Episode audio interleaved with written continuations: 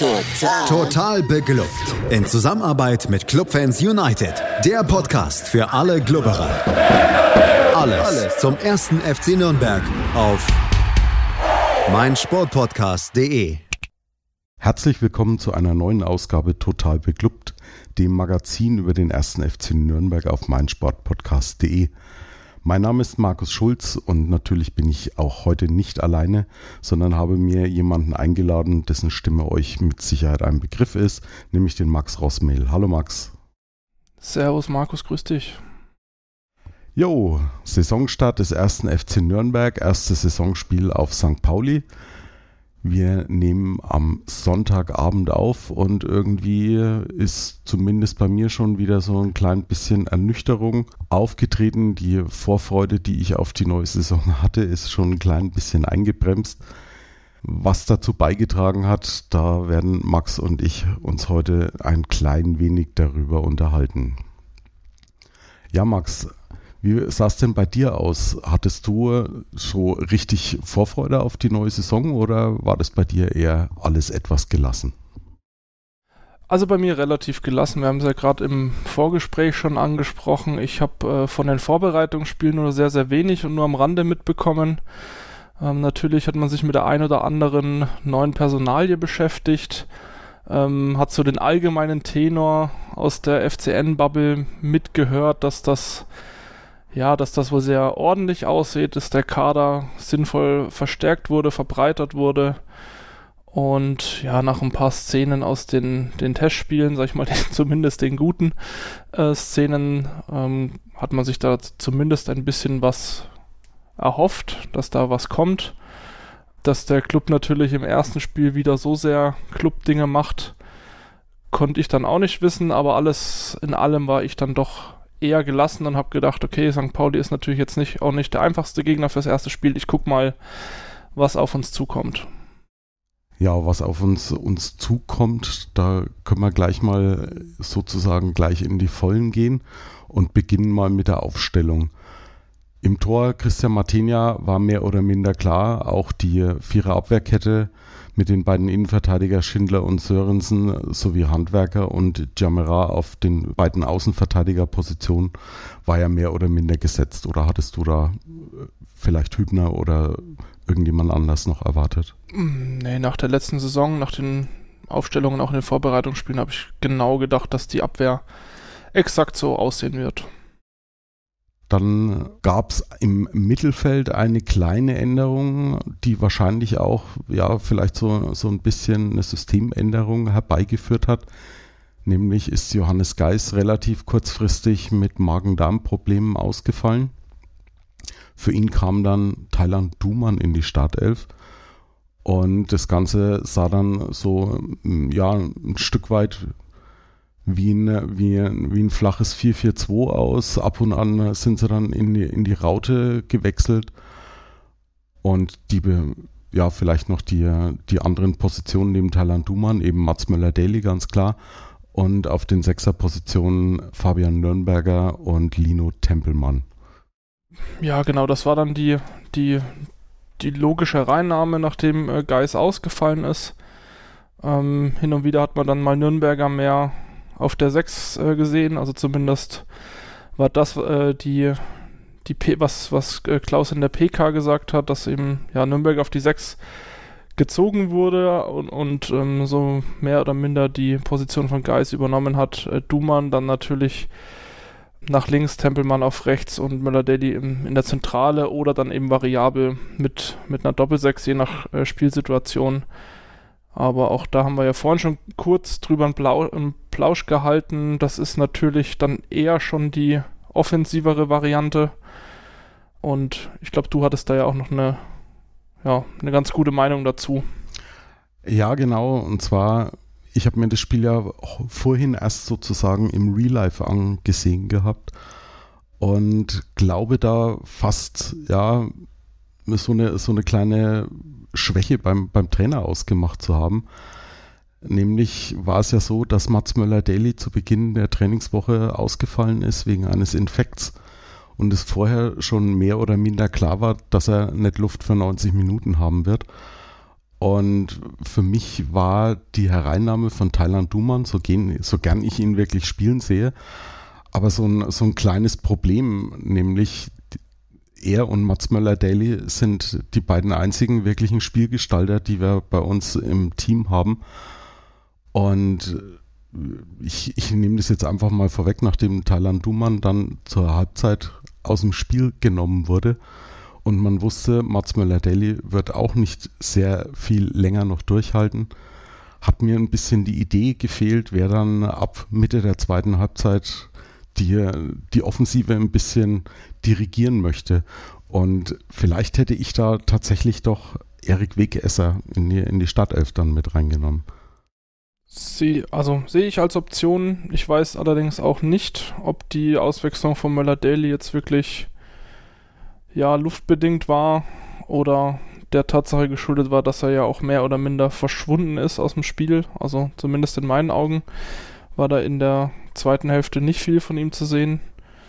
Eine Option wäre es auf jeden Fall gewesen. Ich glaube halt, ne, wir haben, wir haben jetzt wieder das leichte Reden. Wir wissen, wie es ausgegangen ist. Im Nachhinein ist man immer schlauer, ja, ne? Genau, im Nachhinein ist man schlauer. Ich ähm, habe jetzt erstmal, ich habe auch, glaube ich, den, den, den Wechsel durch den Rausfall von Geis eher als natürlich angesehen, da Duman ja sich auch etabliert hat und einer der Gewinner im, des letzten Jahres war, habe ich eigentlich gedacht, okay, das ist, das ist eine vernünftige Aufstellung.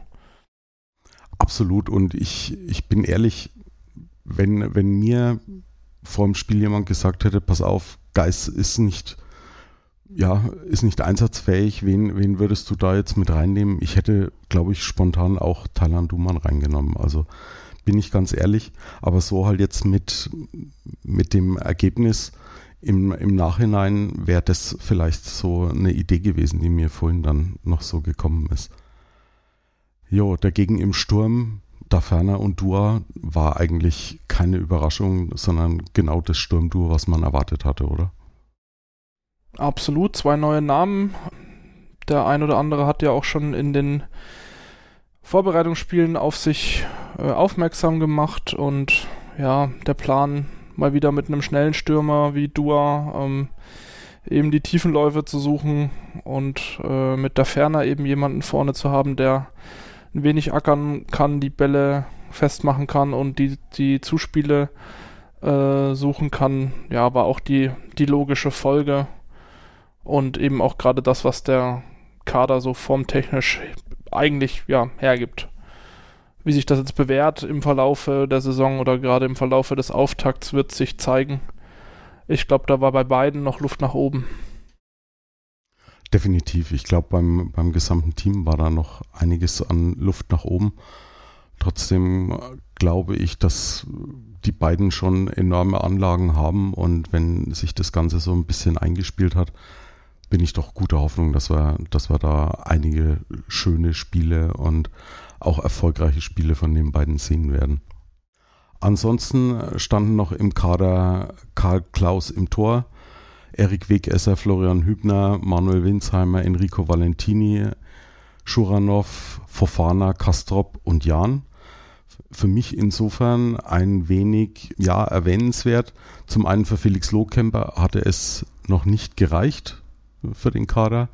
War ja in der Spieltagspressekonferenz ein bisschen drüber diskutiert worden. Zum anderen Jan dabei, Manuel Scheffler allerdings nicht. Für dich eine Überraschung oder war das was, wo du, wo du fast schon damit gerechnet hast? Naja, wir sind aus dem letzten Spiel so ein wenig der kleine Gewinner der Vorbereitungsspiele mit Jan, ähm, dass Scheffler fehlt und dass Scheffler ja eher zur Disposition steht und man eben versucht, ihn vielleicht noch gewinnbringend verkaufen zu können, ist es dann auch keine, keine Enttäuschung dass, oder keine Überraschung eher so gesagt, dass er nicht im Kader steht. Ja, ich bin mal gespannt, ob es oder wann es zu Einsätzen kommt. Hat ja doch einige überzeugen und äh, ja, können und ich ja, bin mal gespannt, ob da im Verlauf der Saison noch was passiert. Gut, dann starten wir mal in die Partie rein. Ich weiß nicht, wie es dir ging, aber ja, ich fand ein, ein ziemlich flotter Beginn von beiden Seiten. der Club hat vielleicht in den, in den ersten zwei, drei Szenen nicht so ganz hundertprozentig ins Spiel reingefunden, aber sich dann relativ schnell ins Spiel reingefeitet, möchte ich fast schon sagen, und sich auch ziemlich schnell den einen oder anderen Feldvorteil erarbeitet. Ja, man hat in den ersten Minuten auf jeden Fall gesehen, dass St. Pauli am Drücker ist. Ähm, überrascht jetzt auch nicht bei ja, erstem Heimspiel, vollem Stadion, ähm, dass man da natürlich auch schnell versucht, den Gegner ein wenig unter Druck zu setzen. Man hat ja bei St. Pauli auch nicht so wirklich gewusst, was einen erwartet. Die haben ja auch in der Offensive äh, Abgänge gehabt, wo eben Schlüsselspieler, unter anderem Burgstaller, äh, weggebrochen sind. Und ja, die haben natürlich versucht, den, den Club das Leben schwer zu machen. Da gab es, wie du angesprochen hast, eben zwei, drei Szenen. Ne, wir erinnern uns an, an, an Schindler, der da Probleme gehabt hat beim Klären. Nürnberger, der da einmal den Ball äh, dem Gegner in den Fuß spielt im Aufbau. Und ähm, ja, hat sich aber doch dann fangen können und auch ja, relativ schnell und das wurde auch ein wenig der Running Gag der, des ganzen Spiels eigentlich. Also der Ersatztorhüter äh, der St. Paulianers Marsch, der da äh, mit seinen Vordermännern nicht ganz optimal abgestimmt hat. Er hat dann das erste Mal in der sieben Minuten, Minute mit dem Ex-Klubberer Medic Abstimmungsschwierigkeiten gehabt. Das heißt, also wahrscheinlich eher sein Fehler, weil er einfach rausgelaufen ist. Äh, Medic aber noch an den Ball kommt und ja, ich glaube, der Ferner kommt dann, kam dann an den Ball. Der Winkel wird ein bisschen zu spitz, aber er schafft es auch dann nicht, den Ball wirklich ernsthaft gefährlich aufs Tor zu bringen. Aber ich glaube, das war ein wenig die, die Szene, wo sich das dann beruhigt hatte oder wieder äh, beruhigen sollte und der Club dann so langsam aber sicher das Heft in die Hand, Hand genommen hat. Aber ja, wie gesagt, es gab so eine kurze Angriffsoffensive, auch was sehr, sehr hohes Pressing angeht von St. Pauli. Das konnten wir, glaube ich, an der einen oder anderen Stelle glücklich abwehren und dann wurden eben selber auf der Gegenseite Fehler provoziert und ich glaube, so ab der ja, 10., 11. Minute hat Nürnberg dann, ja, ich würde mal sagen, die Kontrolle übernommen. Zumindest für ein paar Minuten. Ja, fand ich auch, hat, hat dann ziemlich gefällig auch ausgesehen hätte vielleicht für meinen Geschmack noch, noch ein bisschen mehr, mehr Druck nach vorne kommen können. Aber du hast die siebte Minute eben schon angesprochen, Smash und, und Medic. Das wäre natürlich der Oberkracher gewesen. Da ferner ist da schön dazwischen gegangen, aber ich habe auch so den Eindruck gehabt, ein bisschen überhastet vielleicht abgeschlossen. Oder ja, ich meine, sind wir mal ganz ehrlich, wer rechnet schon damit, dass man so leicht an, an so einen Ball dann rankommt? Da ferner hat er mit wahrscheinlich auch nicht wirklich gerechnet gehabt. Aber trotzdem hatte da er dann in der 14. Minute dann auch noch eine Szene, als er von Dua angespielt wurde aus dem Halbfeld und hat dann mit links aus acht Metern abgezogen, aber leider dann deutlich drüber. Und das war eigentlich so, ja, die Szene, wo ich so auch wirklich das Gefühl hatte, jo, also hier können wir heute wirklich doch mit, mit ein bisschen was Zählbarem nach Hause fahren, weil der Club dann doch äh, richtig, ja, ich möchte schon, ich möchte schon sagen, dominant dann auch in seiner Spielweise war. Ja, und ich glaube, das lag auch zum größten Teil dran, dass das Mittelfeld halt richtig eingesetzt war. Ne? Du hast Möller-Deli gehabt in dann einigen Situationen, der halt zu Dribblings äh, ansetzen konnte, die Bälle verteilt hat. Du hast äh, Tempelmann, der, sag ich mal, seine, seine Tempoläufe da starten könnte. Also genau die Stärken konnten sie ausspielen in den, ja, in der Viertelstunde dann ab dieser Szene. Und da habe ich auch gedacht, okay, jetzt gibt's, jetzt gibt Chancen, ne, da ferner bemüht, glücklos, würde ich mal sagen. Ähm, vielleicht ein bisschen zu überhastet, aufgeregt, vielleicht auch. Dann gab es nochmal in der 20. Minute eine Chance von Sörensen nach einer Flanke, wo er da den Ball daneben setzt, aber also das war auf jeden Fall die stärkste Phase des Club in diesem Spiel. Und ja, es kam ja dann auch, ich weiß gar nicht, ob die zweite Slapstick-Szene da von St. Pauli auch in der Phase war, aber ich glaube, die war etwas später. Die war, die war kurz, kurz nach dem Gegentor war die dann, ja. Ja, also ne, das waren dann, ich glaube, in Summe waren das dann vier solche Szenen. Und äh, im Endeffekt haben wir dann aus einer ein Tor sch äh, schlagen können, aber eigentlich hättest du am Anfang aus diesen drei, vier, fünf Szenen vielleicht schon ein Tor machen können und dann sieht das gegebenenfalls anders aus, ne? Und ich weiß gar also ich würde, wenn, wenn du jetzt keine Punkte dazu mehr hast, würde ich dann vielleicht direkt zur zum Gegentor springen. Du darfst sehr gerne gleich zum Gegentor springen, umso eher haben wir es dann abgehakt und ich muss mich nicht nochmal drüber ärgern. sehr schön, genau. Also es war dann ein, ein Freistoß von, ja, von unserer rechten Seite, auf Angreiferseite von halb links. Mal wieder Packerada hatten wir vorhin auch schon im Vorgespräch. Der, der ist bei, gegen uns immer beteiligt, entweder selbst oder als, als Scorer dann, äh, als Vorlagengeber, äh, schlägt einen Kopfball an den kurzen Pfosten, da steht Irvine und äh, Jamara ist nicht zum Posten, rennt nur hinterher und der Kopfball ist natürlich dann bilderbuchmäßig verwandelt. Äh, Irvine macht das, macht das Spitze, Martinia hat eigentlich überhaupt, überhaupt nichts oder überhaupt kein Land zu sehen, trifft auch keine Schuld in der Szene. Und dann hast du halt zu einem Zeitpunkt, wo du wirklich eigentlich das Spiel übernommen hast, die Kontrolle hast, den Gegner laufen lässt, durch einen Standard, gerätst du in Rückstand und dann habe ich schon gedacht, ach, das wird wieder, das wird wieder so ein Tag. Ne, so ein Tag ist es dann auch tatsächlich geworden. Also ich, ich will da gar nicht zu viel vorwegnehmen, aber ganz klar, also bei, bei der Szene, Jamara ist, ist zu weit weg von Irvine der kann dann entsprechend, ist er auch, ist er auch toll eingelaufen und, und an den Freistoß von Paccarada rangekommen. Wobei ich es fast schon ein bisschen schade finde, denn für meinen Geschmack hat Jamera bis zu diesem Zeitpunkt eigentlich ein richtig gutes Spiel gemacht. Ne? Also gerade so im Bezug auf die Offensive. Es kamen doch sehr, sehr viele Bälle über unsere rechte Seite nach vorne. Ja, das kann ich auch nur bestätigen. Also der war direkt drin, der war eine sichere, gute äh, Anspielstation, hat auch den, äh, defensiv den ein oder anderen guten Zweikampf gemacht. Aber bei dem Freistoß steht er halt, ja, nicht am Mann, sondern eher im Raum und ja, halt kommt viel zu spät. Also kommt auch gar nicht in Körperkontakt mit, mit Irvine und ja, der kann dann wirklich das bilderbuchmäßig einfach zu Ende bringen. Im Anschluss daran, die eine Szene hatten wir angesprochen, der, das Tor fiel in der 24. Minute, in der 27. Minute eine, eine, eine Smash-Slapstick-Szene Nummer zwei, nämlich dass er wieder nach einem weiten Ball aus seinem Tor rausgekommen ist. Diesmal war es nicht Medic, mit dem er ja so eine kleine Uneinigkeit hatte, sondern in dem Fall Zwigala. Diesmal ist auch Dura dazwischen gespritzt, aber hat sich dann die Kugel ein Stück zu weit vorgelegt und Paccarada konnte dann noch klären.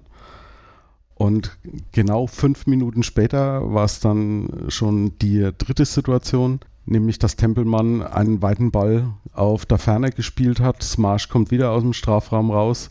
Medic ist vor ihm am Ball, köpft über ihn hinweg. Aber bevor der Ferner dann an den Ball rankommen konnte, hat Smash seinen Fehler dann doch noch wieder gut gemacht, ist mit dem Arm dazwischen und hatte dann die Möglichkeit, den Ball aufzunehmen. Und das war so ein Moment, wo ich mir gedacht habe, irgendwie läuft doch heute wieder alles komplett schief, oder? Ja, absolut. Gerade wenn du so drei Einladungen bekommst und halt keine richtig annehmen kannst. Entweder weil du dann wie, wie am Anfang der Ferner zu sehr überrascht bist oder halt die Szene sich dann irgendwie dann trotzdem in Wohlgefallen auflöst für St. Pauli.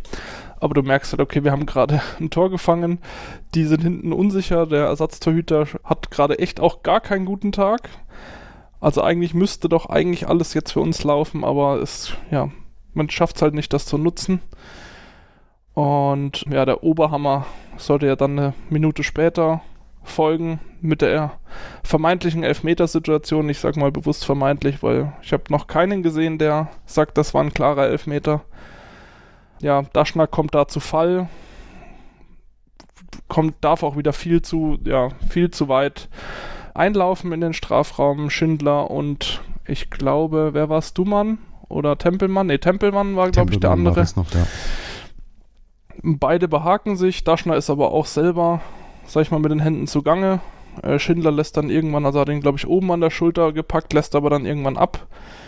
Ich glaube, Tempelmann hat die Hand am Bauch und Daschner ergreift dann irgendwann die Chance und lässt sich fallen. Ich würde nach wie vor nicht sagen, dass der, die Berührung da ursächlich war für den Fall.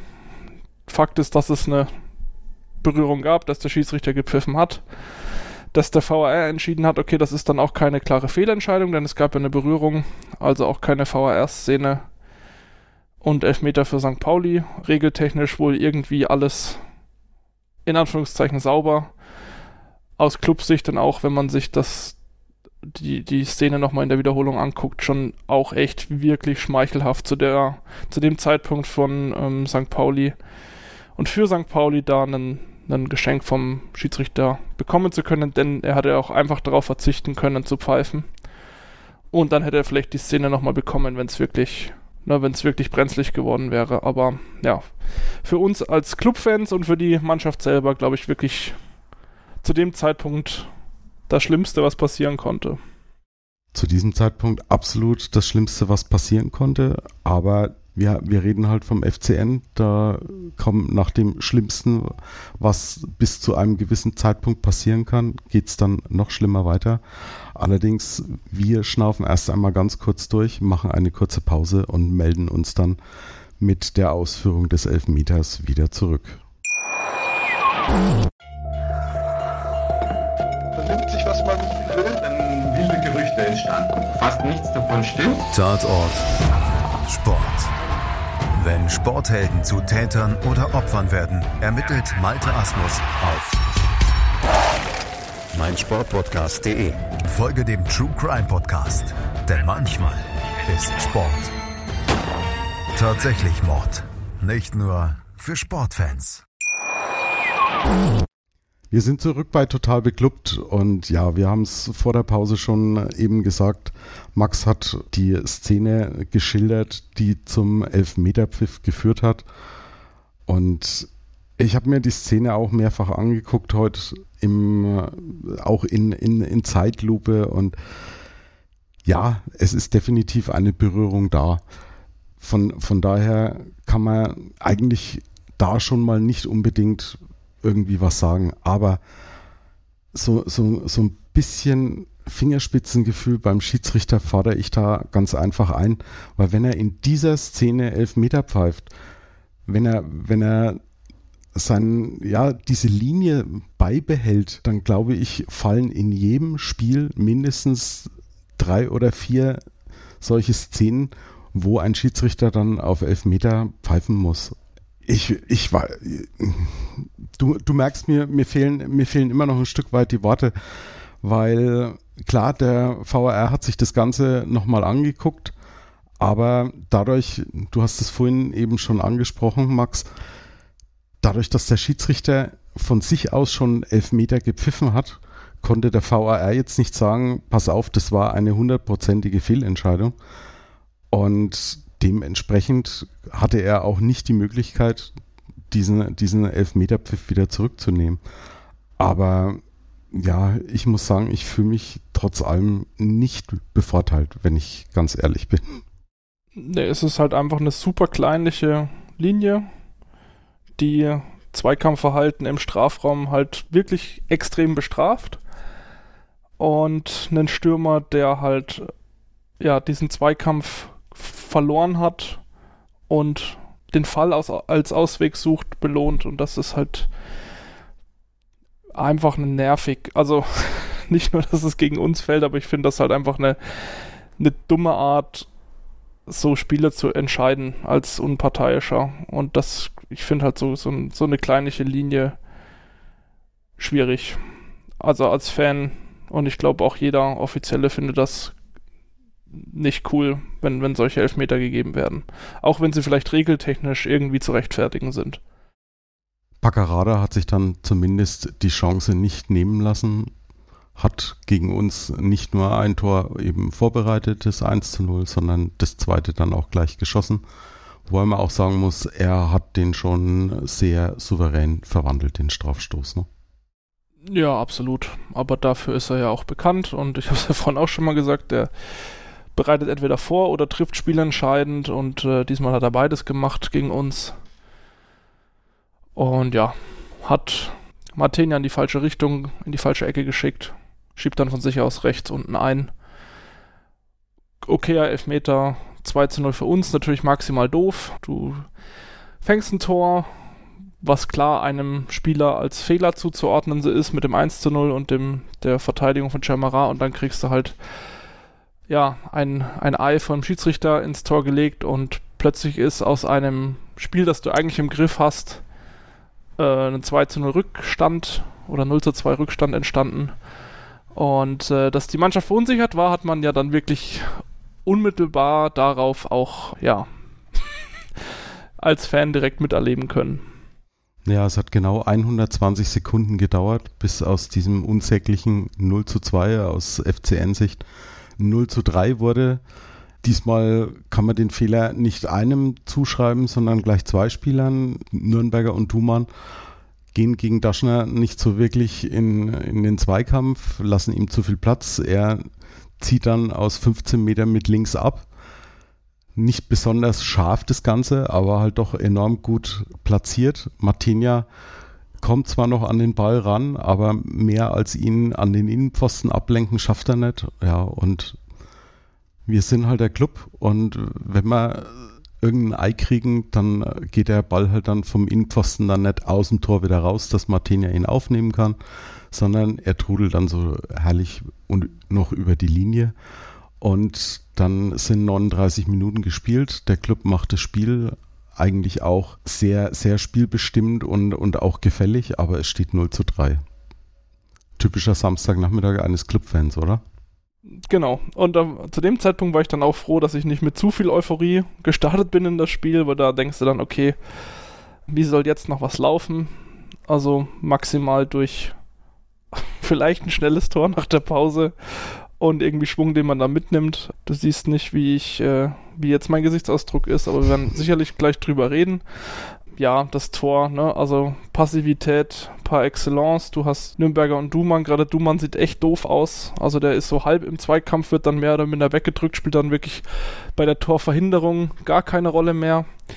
Und die gesamte Innenverteidigung ist dann nur noch Statist, kann, nicht, kann quasi auch nicht mehr übernehmen.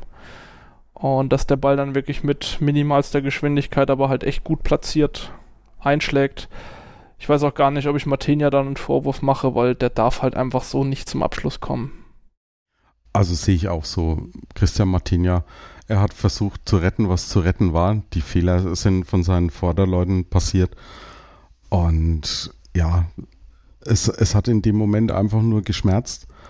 Und ich glaube auch, dass diese Szene so, so ein Stück weit dann auch der Grund war, warum Thailand Duman dann zur Pause in der Kabine bleiben musste.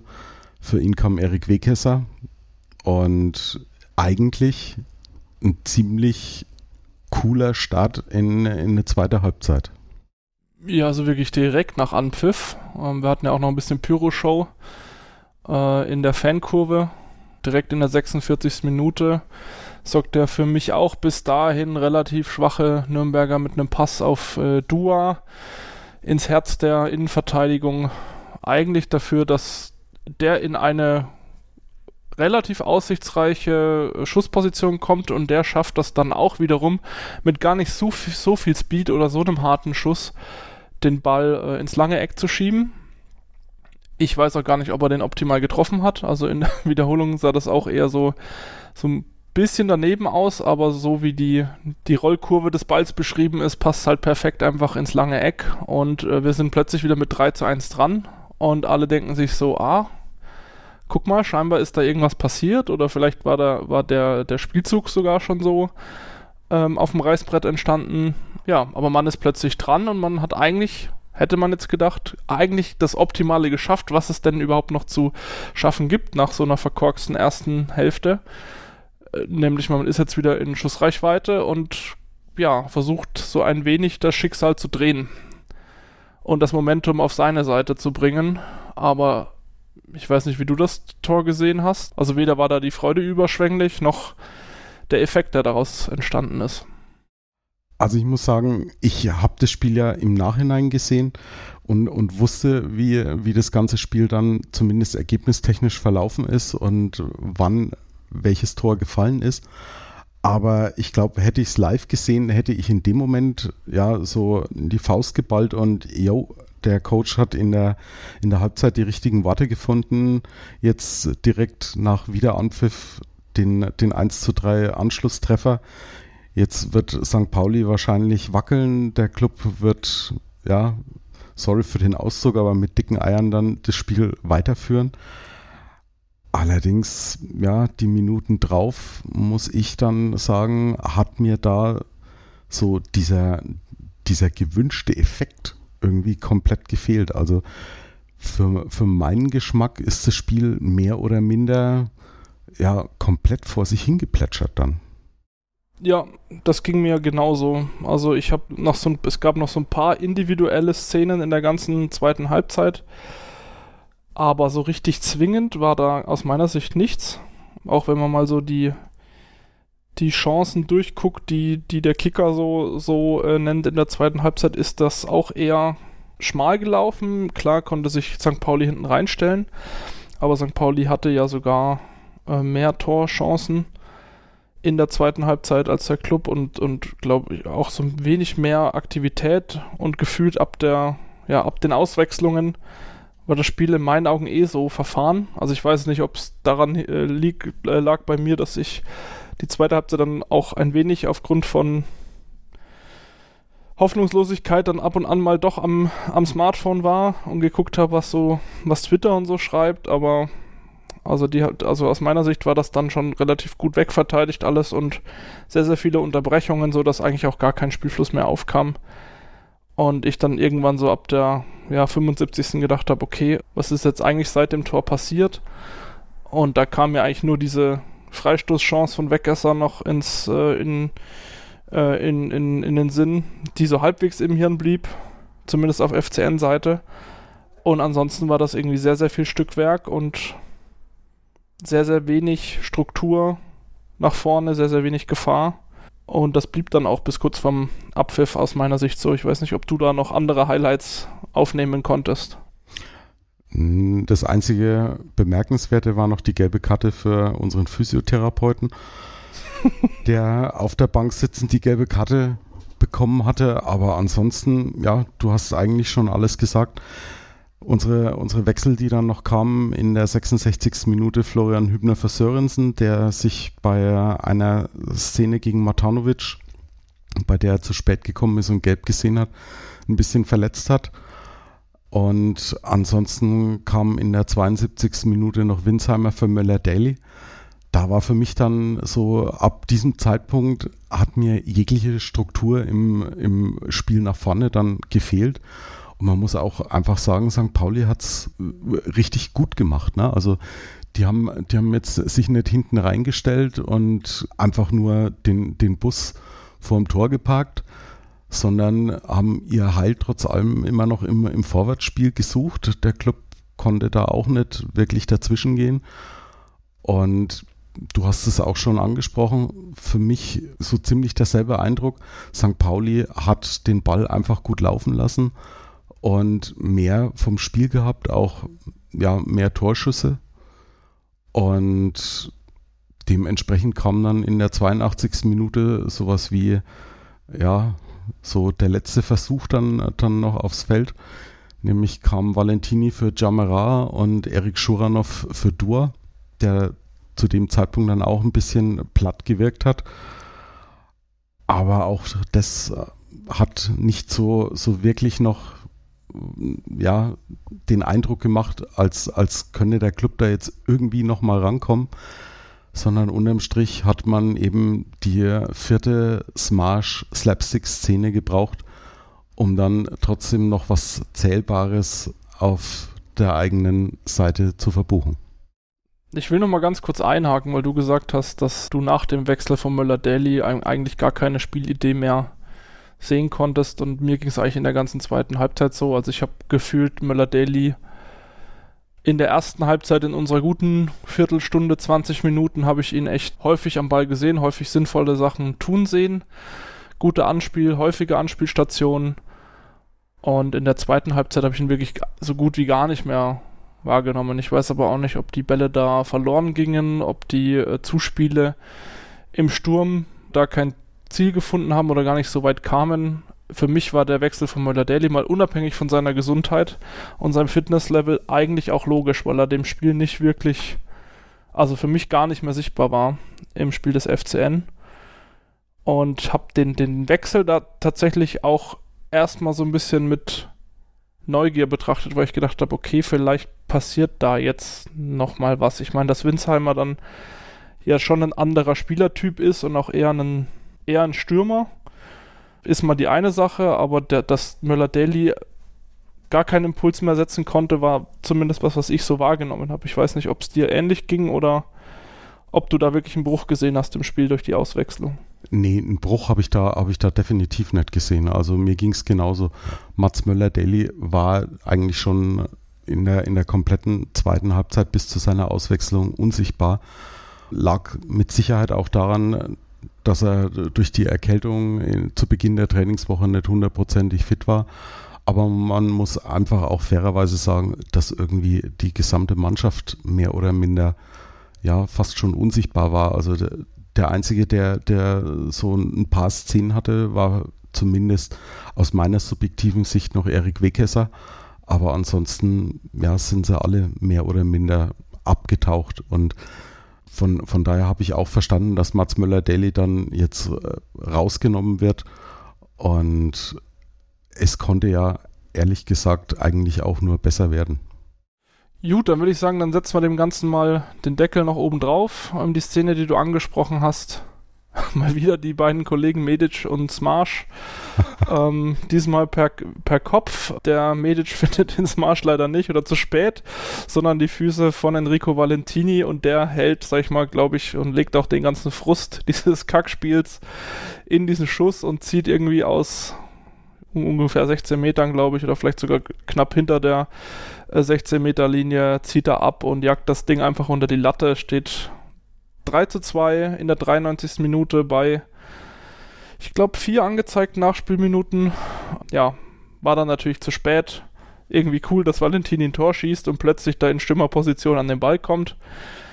Ja, im Nachhinein fragt man sich, warum zu dem Zeitpunkt, klar, vielleicht war St. Pauli auch nicht mehr so konzentriert, aber es war dann am Ende einfach zu spät. Schade, dass so ein schönes Tor dann dadurch ein bisschen untergeht. Wobei man dieses Tor, also es war schon wirklich, wer es von euch noch nicht gesehen hat, guckt euch irgendwo sportschau.de oder, oder, oder bei Sky, guckt euch dieses Tor nochmal an. Äh, so, so in, in Johann Neskens Manier jagt er das Ding mit, mit aller Wucht, die er in so einen Schuss reinlegen kann und haut das Ding genau in die, in die Mitte unter, unter die Latte. War schon wirklich herrlich gemacht und ja, vielleicht hat sich Enrico Valentini jetzt dann, wenn er schon auf der Rechtsverteidigerposition nur noch Ersatzmann ist, so auf das, auf das Level eines Dave Bulthuis gespielt, dass er dann kurz vor Schluss dann im, im Sturm dann noch als letzte Waffe dann eingewechselt werden kann. War auf jeden Fall eine Szene, hat mich für ihn gefreut, dass er, dass er sich da ein persönliches Erfolgserlebnis dann noch holen konnte, aber es war leider zu spät, du hast es schon gesagt. Der Schiedsrichter hat dann neun Sekunden, bevor die offizielle Nachspielzeit abgelaufen ist, abgepfiffen, aber ich glaube, auch wenn er, wenn er noch 30 Sekunden länger hätte spielen lassen, als angezeigt war, da wäre, glaube ich, nicht mehr viel passiert und der FCN fährt leider ohne ein Erfolgserlebnis wieder zurück in die Norris. Ja, so ein kleines Fazit ziehen wir dann auch gleich noch und machen vorher noch eine ganz kurze Pause und sind dann gleich zurück bei Total Beklubbt. Hey, Malte Asmus von meinsportpodcast.de hier. Ab März geht's weiter mit unseren 100 Fußballlegenden. Staffel 4 bereits. Freut euch auf Zlatan Ibrahimovic, Michel Platini, Cesar Luis Minotti, Paolo Maldini, um nur mal vier zu nennen. Und bis wir mit der vierten Staffel kommen, hört doch einfach noch mal rein in die bisherigen drei Staffeln. Ronaldinho, Sepp Meyer, Gary Lineker, Lothar Matthäus und viele weitere warten da auf euch. 100 Fußballlegenden. Jetzt überall, wo es Podcasts gibt. Wir sind zurück bei Total Beklubbt und mein Gast ist noch immer Max Rossmehl. Ja, Max, man konnte ja zumindest mal hoffen, einen, einen Punkt in äh, St. Pauli mitzunehmen. Auch wenn die ganze Bilanz eben so aussieht, dass wir seit zehn Spielen keinen Sieg mehr gegen St. Pauli eingefahren haben.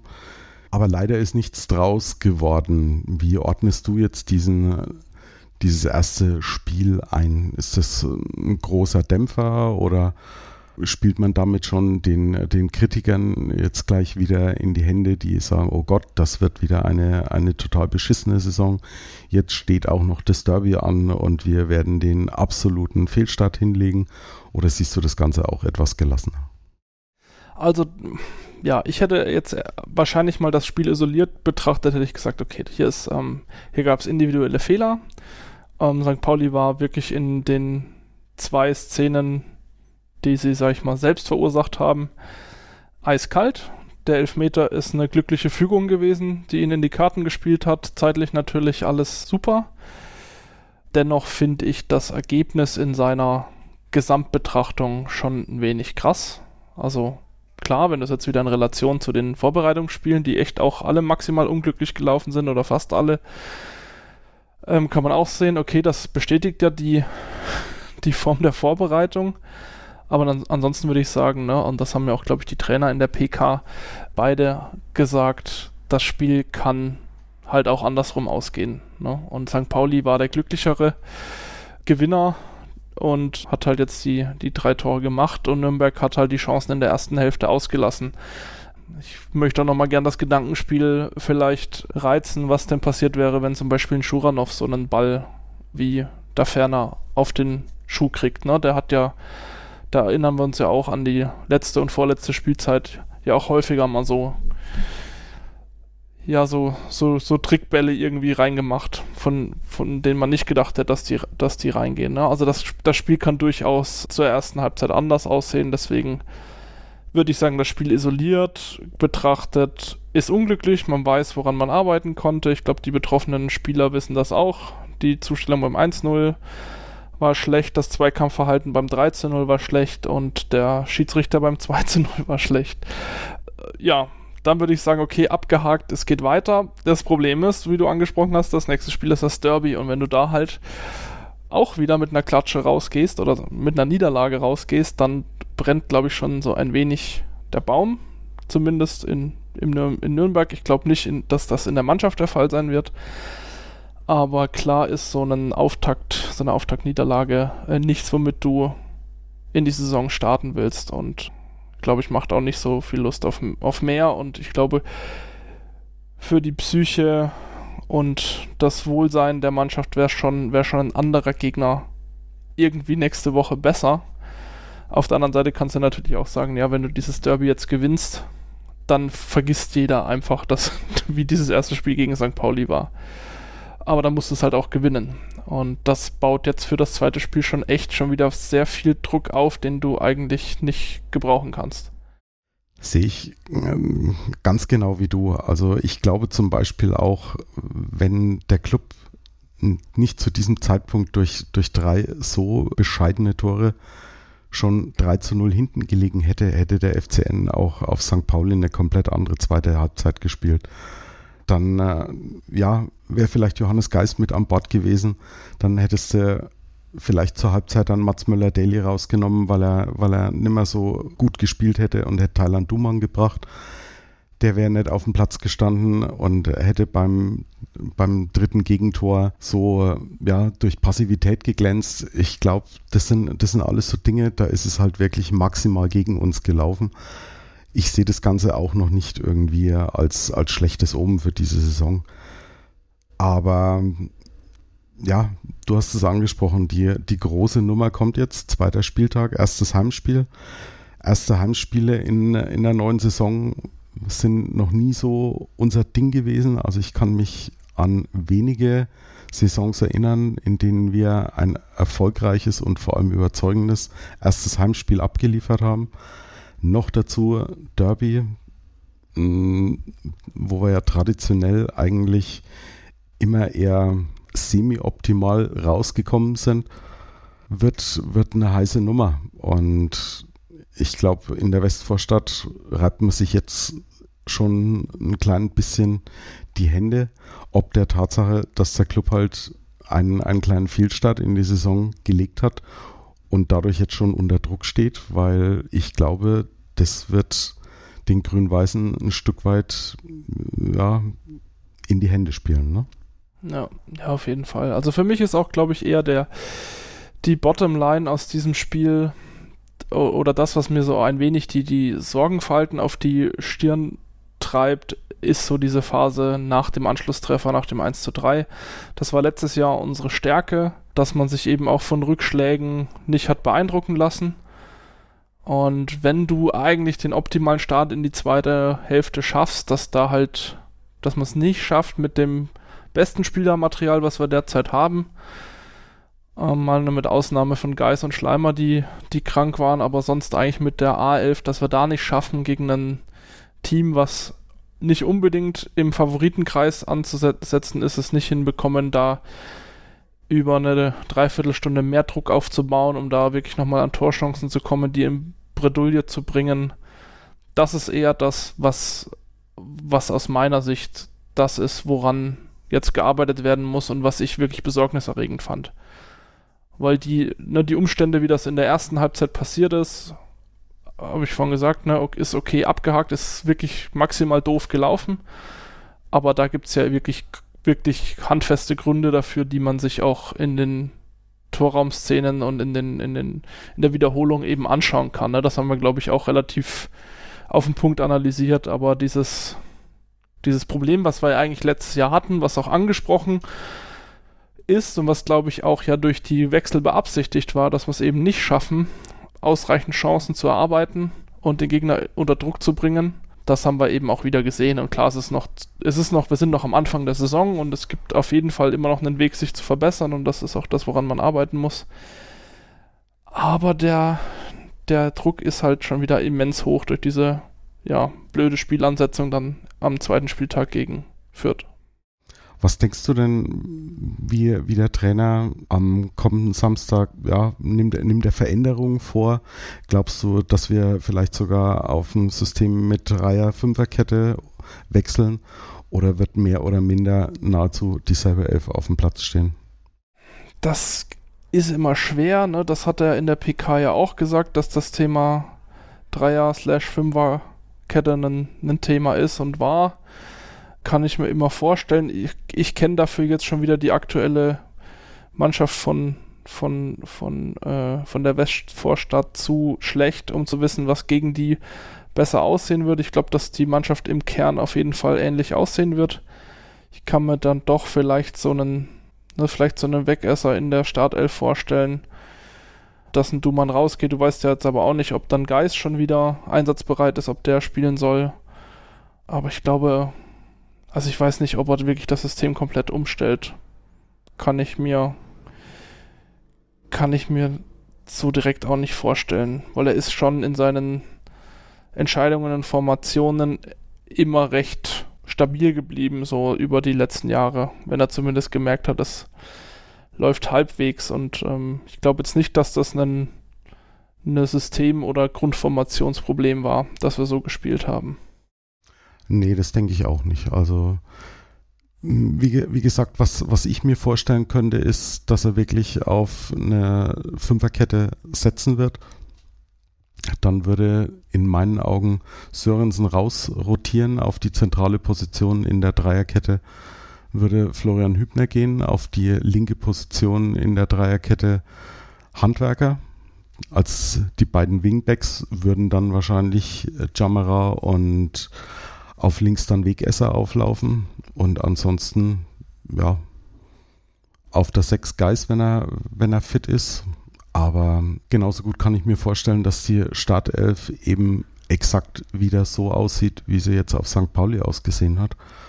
Und meine Hoffnung ist nur, dass genau diejenigen elf Spieler dann auflaufen, die entsprechend auch genau wissen, was dieses Derby so im, im, im medialen Umfeld und auch bei den Fans bedeutet, nämlich dass du da wirklich brennen musst und ja, Einsatz bis zum Kotzen.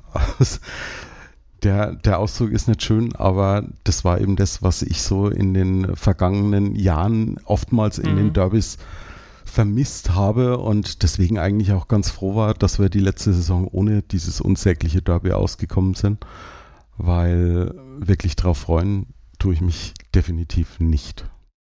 Ja, da geht es mir ein bisschen anders. Ich bin ja, also ich bin ja bei diesen Derbys immer wirklich so e-, emotional gar nicht so hart involviert. Aber klar, das ist halt, wir sind halt wirklich in der Vergangenheit echt immer die Spiele gewesen, in die man am gehyptesten rein ist und am enttäuschtsten raus ist. Aber im Endeffekt, ähm, ich, ich sehe das da immer ein bisschen, bisschen gelassener. Vielleicht auch, ja, weil ich jetzt nie, nie direkt in, in Nürnberg wohnhaft war oder dann noch nie so, so nah an dieser Feindschaft dran war oder an dieser Rivalität. Aber klar kriegt man hier aus der Ferne auch so wenig davon mit und äh, es, es nervt halt einfach jedes Mal aufs Neue, dass es irgendwie nicht klappen will. Aber vielleicht reden wir ja in der, in der kommenden Woche einfach darüber, dass der FCN mal ein, ein Derby souverän auf seine Seite gezwungen hat und das würde ja auch so ein bisschen an die Aufstiegssaison vor ein paar Jahren erinnern. Ja, ich wäre voll dafür, Markus. Dann einigen wir uns doch darauf. Dann, ne, dann würde ich sagen, wir haben uns darauf geeinigt, dass es ein souveräner 2 zu 0 Heimsieg wird. Der Rasen kann geschont werden. Der Schiedsrichter muss nicht sich auf den Weg nach Nürnberg machen. Wir sparen uns jede Menge Aufwand. Aber gut, dann, dann würde wahrscheinlich auch ein Stück fehlen. Also wir werden das Ganze nicht entscheiden können, sondern schauen uns dann nächsten Samstag mal wieder ein Derby an. Und wie das Ganze ausgeht, darüber sprechen wir dann in der kommenden Woche. Ich bedanke mich auf jeden Fall recht herzlich für deine Zeit, Max. Gerne, ich danke dir. Hat wieder Spaß gemacht. Die Freude war ganz auf meiner Seite und ich wünsche euch allen jetzt eine schöne Woche. Erholt euch von, von diesem 2 zu 3 Auftakt auf St. Pauli. Je nachdem, ob ihr euch auf das Derby freut, eine ja, schöne Vorfreude darauf. Ich versuche das Ganze einfach ein Stück weit auszublenden bis zum Samstag und wir hören uns dann in der kommenden Woche wieder. Bis dahin wünsche ich euch eine gute Zeit. Wir freuen uns über jedes Like und jeden Kommentar auf unseren sozialen Kanälen. Und wir hören uns. Bis bald. Wie baut man eine harmonische Beziehung zu seinem Hund auf? Puh, gar nicht so leicht. Und deshalb frage ich nach, wie es anderen Hundeeltern gelingt, beziehungsweise wie die daran arbeiten. Bei Iswas Dog reden wir dann drüber. Alle 14 Tage neu mit mir, Malte Asmus und unserer Expertin für eine harmonische Mensch-Hund-Beziehung, Melanie Lippisch. Iswas Dog mit Malte Asmus. Überall, wo es Podcasts gibt. Total. Total beglückt. In Zusammenarbeit mit Clubfans United. Der Podcast für alle Glubberer. Alles, Alles zum ersten FC Nürnberg auf meinsportpodcast.de